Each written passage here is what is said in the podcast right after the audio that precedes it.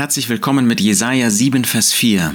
Da lesen wir, dass Gott zu dem König Ahas sagen lässt: Hüte dich und halte dich ruhig, fürchte dich nicht und dein Herz verzage nicht.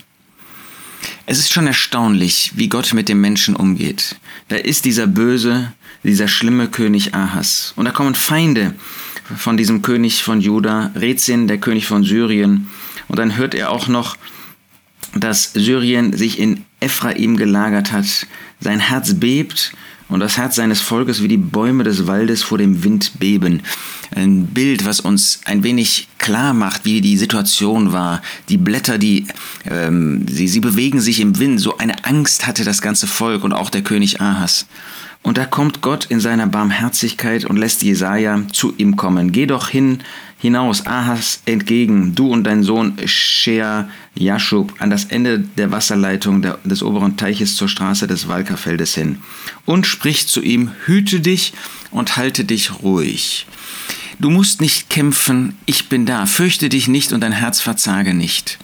Sag Gott dem gottlosen König, du brauchst dich nicht zu fürchten, alles in Ordnung, das sagt er ihm nicht. Aber er möchte ihm deutlich machen, dass da einer ist, der größer ist, sogar größer als die größten Feinde.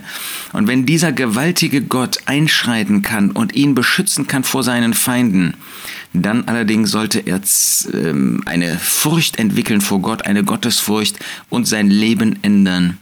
Wir wissen nicht, wüssten nicht, dass Ahas das getan hat.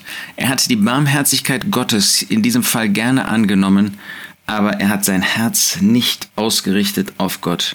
Er hat nicht sein Leben durch Umkehr zu Gott gebracht. Furchtbar. So kann Gott sogar Ungläubigen große, große Gnade erweisen und sie ändern sich nicht. Aber wenn Gott einem so bösen König in Barmherzigkeit und in Gnade begegnet, wie viel mehr dir und mir, die wir an den Herrn Jesus Christus glauben, dann kannst du auch in solchen Umständen sagen, hüte dich. Und wir wollen mal sagen, hüte dich vor falschen Wegen, vor falscher Selbst Sucht, vor falschem Selbstbewusstsein, vor Selbstüberhebung. Halte dich ruhig, aber fürchte dich nicht, dein Herz verzage nicht, denn da ist Gott.